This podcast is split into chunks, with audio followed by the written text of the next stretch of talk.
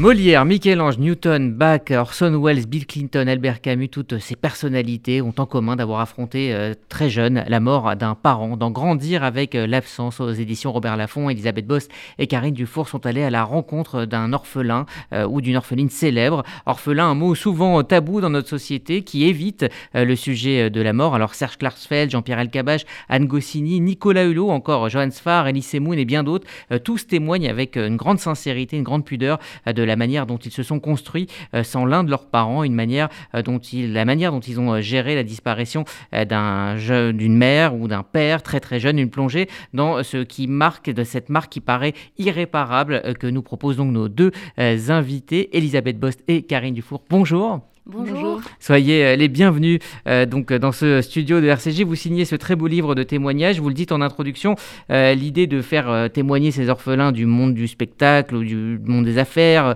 vient de, votre propre parcours. Karine Dufour, vous avez perdu votre père lorsque vous aviez 12 ans. Il est mort dans un accident d'avion. D'ailleurs, on reviendra sur ce terme perdre. quant à vous, Elisabeth Boss, vous êtes la maman de Jean qui, lui, a perdu son père alors qu'il avait seulement 5 ans. Et vos parcours personnels vous ont aidé donc à, créer ce lien avec vos, témoins parce qu'on sent énormément euh, de, respect de votre part et dans le même temps, on rentre dans une intimité assez extraordinaire. Oui, c'est vrai que hum, c'était pas le schéma de l'interview classique euh, où en tant que journaliste on vient sur un sujet. C'est vrai que nos intervenants étaient au courant de nos histoires et que nous étions dans l'échange et pas dans le et pas dans l'interview. Donc immédiatement il y a eu une sorte d'intimité. Euh, euh, c'est vrai, hein, tout de suite. ils ont partagé partagé leur leur vécu avec beaucoup de sincérité et beaucoup d'émotion souvent. Peut-être aussi parce que c'est un sujet qu'on aborde peu et que hum, on les interroge peu sur ce sujet-là et que finalement on s'aperçoit que même si le sujet est douloureux, c'est toujours douloureux de revenir sur le décès d'un proche et surtout quand on est petit comme ça, finalement on avait l'impression qu'ils étaient aussi heureux, enfin en tout cas de pouvoir parler du parent euh, disparu parce que souvent ce qui entoure la mort comme ça euh, hum, d'un père ou d'une mère quand on est petit, c'est le silence. C'est ça qu'on a perçu nous et on leur posait parfois des questions que personne ne leur avait jamais posées. On était très surprises, certains sont euh, âgés.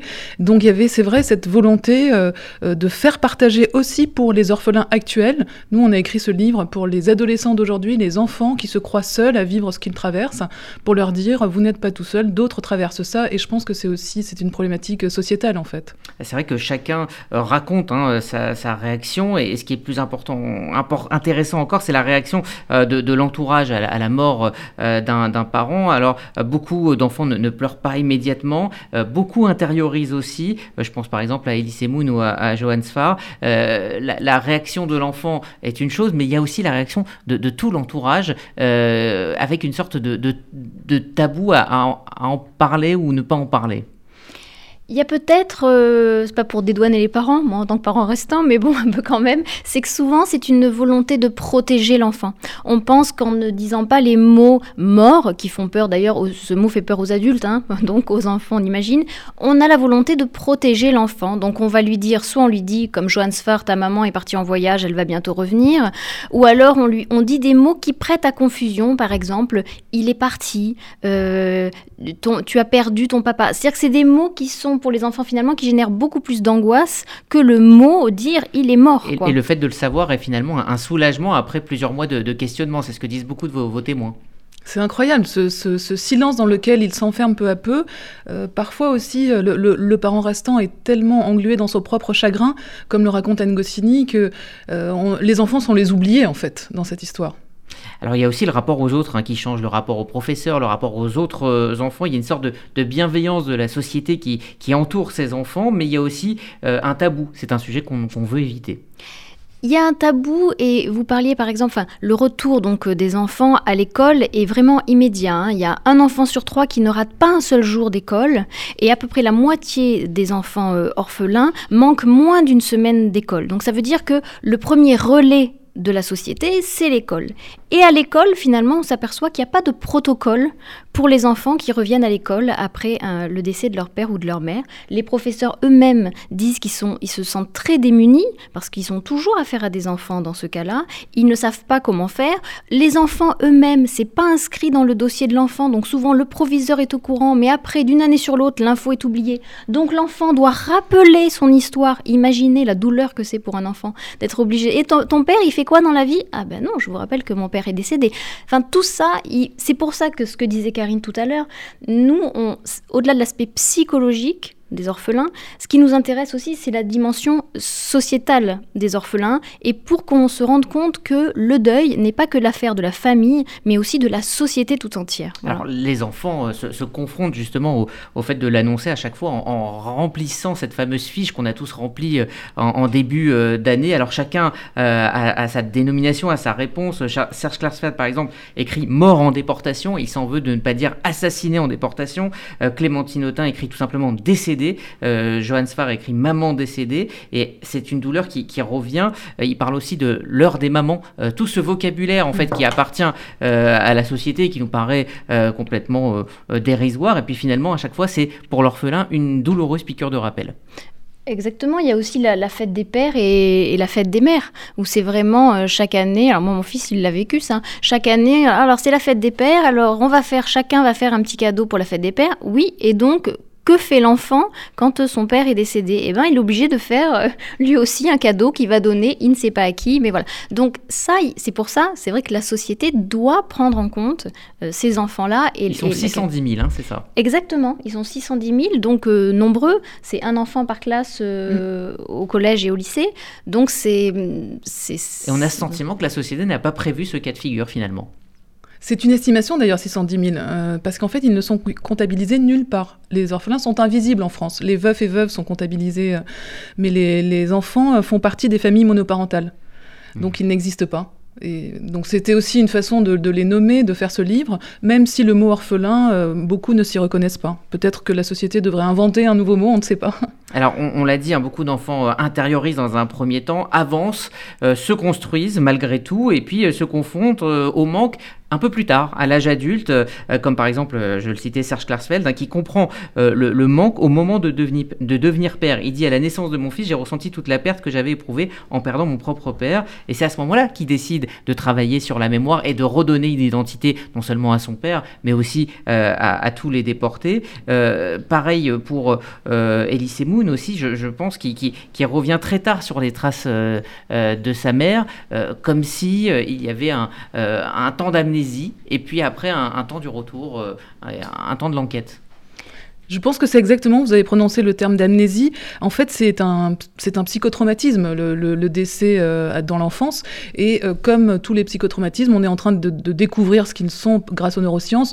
Donc on avance, on progresse là-dessus. Et la douleur des enfants euh, aussi, c'est quelque chose d'assez récent et de nouveau. Donc on, a beaucoup encore de, de champs à explorer là-dessus pour progresser. Il y a aussi la figure du, parent euh, disparu, comment elle se construit à travers les souvenirs. Euh, il y a beaucoup de, parents restants euh, qui cachent les souvenirs, qui cachent les, photos, qui veulent passer à autre chose pour, mettre la douleur de côté. C'est absolument pas la chose à faire.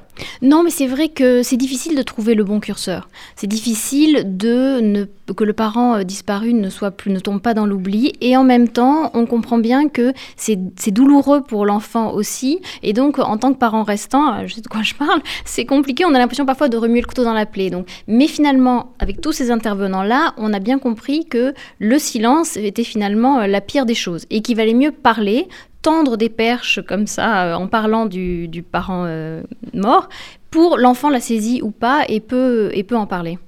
Alors, ils sont tous quelque part un peu agacés de cette, de cette idée de dire que ça fait des êtres un peu exceptionnels, que cela donne un, parcours de vie. Non, c'est une, une douleur, et beaucoup, beaucoup le disent, c'est quelque chose d'irréparable, et ce n'est pas une chance, entre guillemets. Non, c'est avant tout une fragilité.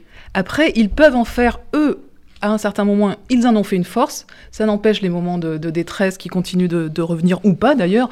Euh, chaque histoire est particulière, mais euh, ce n'est pas une force ni une chance. C'est d'abord une fragilité, une faiblesse, et ensuite on la dépasse. Alors Johannes Farr justement dit que s'il y a une chance dans le fait d'être orphelin, c'est qu'on comprend très tôt précisément la notion de mort. Et Nicolas Hulot euh, parle du culte du présent, c'est-à-dire que ça euh, instaure cette idée de la mort et de la finitude très jeune.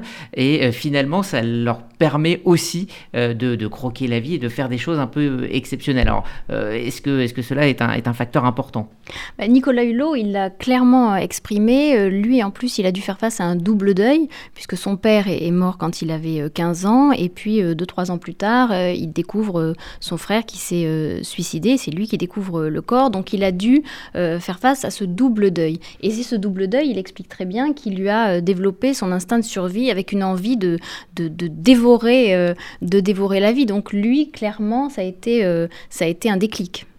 Hervé Temim dit aussi, j'avais pas le choix, soit je m'écroulais, soit je, continuais. Je pense qu'il y a un élan vital chez l'enfant qui n'est pas réfléchi, mais qui est automatique en fait. Et finalement, l'enfant continue euh, à, se construire, mais avec, avec cette, blessure, ce manque, soit il l'assume euh, très tôt, soit ça revient un peu plus tard euh, dans sa vie. Il y a cette jolie phrase de, de Kali qu'il avait mis dans, un de ses livres, hein, Tu me manques à crever, jusqu'à quand vas-tu mourir? C'est une phrase très forte, beaucoup le disent, en fait, on, on peut vivre sans parents, mais on ne se remet pas de cette disparition, c'est quelque chose d'impossible.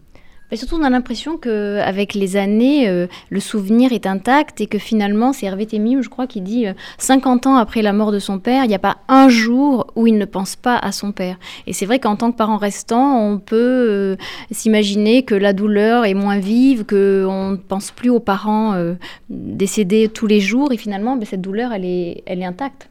Par contre, c'est pas forcément un chagrin ou c'est pas forcément morbide ou glauque. C'est au contraire, moi je trouve qu'il l'exprime avec une grande euh, force de vie et presque de joie. En fait, il y, a, pas. C'est aussi ça l'enseignement du livre, c'est qu'on peut parler des morts sans que ça soit euh, triste. ils font, ils font partie de notre vie. Les, inclure dans la vie. D'ailleurs, il y a cette, euh, cette, citation hein, du, rabbin, du grand rabbin de France, Chaim Korsak. Vous mettez à la fin du livre. Il faudrait utiliser l'élan de nos anciens pour les implanter dans nos vies. c'est savoir gérer quelque part la continuité d'une présence. C'est exactement, il explique très bien sa différence entre commémorer et remémorer. Et lui, il explique, euh, c'est ce, qu'on ce qui nous a euh, touché, c'est-à-dire qu'il ne s'agit pas de ne pas vivre sa propre vie. C'est-à-dire que, que l'enfant le, ne doit pas vivre la vie euh, qu'aurait eu le père ou la mère, c'est pas ça. Mais c'est qu'il a en lui, il doit prendre les qualités du, du, père ou de la mère avec l'élan de vie, le don d'abnégation, toutes ces qualités-là qui font que, qu'il le porte en lui. Voilà. Mais ça ne l'empêche pas de vivre sa propre vie. Et vous écrivez d'ailleurs au début du livre, euh, sentir la vie d'un autre en soi fait grandir. Est-ce que c'est tout le cheminement euh, que doivent faire les orphelins? En tout cas, ils peuvent le faire. Moi, c'est ce que je ressens, c'est que je, je vis pour deux ou je vis avec mon père en moi. Souvent, on dit il est en toi. Euh, c'est bizarre comme expression, mais elle, est, elle se ressent vraiment de cette façon-là. c'est pas triste, c'est être dans la vie avec les vivants, avec les morts. Quel est le, témoignage qui vous a l'une et l'autre le, le, plus touché? Tous m'ont touché. Moi, je, garde un, très fort souvenir de, Antoine Compagnon qui raconte euh, comment euh, sa mère les a convoqués avec sa sœur et leur a annoncé qu'elle allait mourir. Je trouve cet instant, euh, je me suis mise à la place de la maman mourante et j'ai trouvé cet instant très très fort. Elisabeth Boss euh, Nicolas Hulot, peut-être parce que au-delà du statut de l'orphelin, je trouve qu'il explique très bien la complexité du deuil et la complexité face aux souvenirs, c'est-à-dire que en même temps, il a, euh, il vit sur les terres de son enfance et d'un autre côté, il explique que ouvrir le tiroir avec toutes les photos euh, de ses parents qui ne sont plus là, eh bien, c'est une douleur extrême. Et ça, je trouve que c'est très, ça parle aussi même aux gens qui ne sont pas orphelins, mais sur le deuil.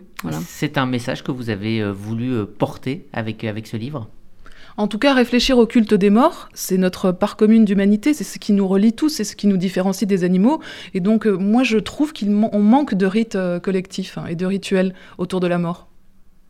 Elisabeth Bost Oui, puisque disait Karine tout à l'heure, c'est-à-dire qu'effectivement, il faut parler de la mort parce que la vraie mort, euh, c'est l'oubli.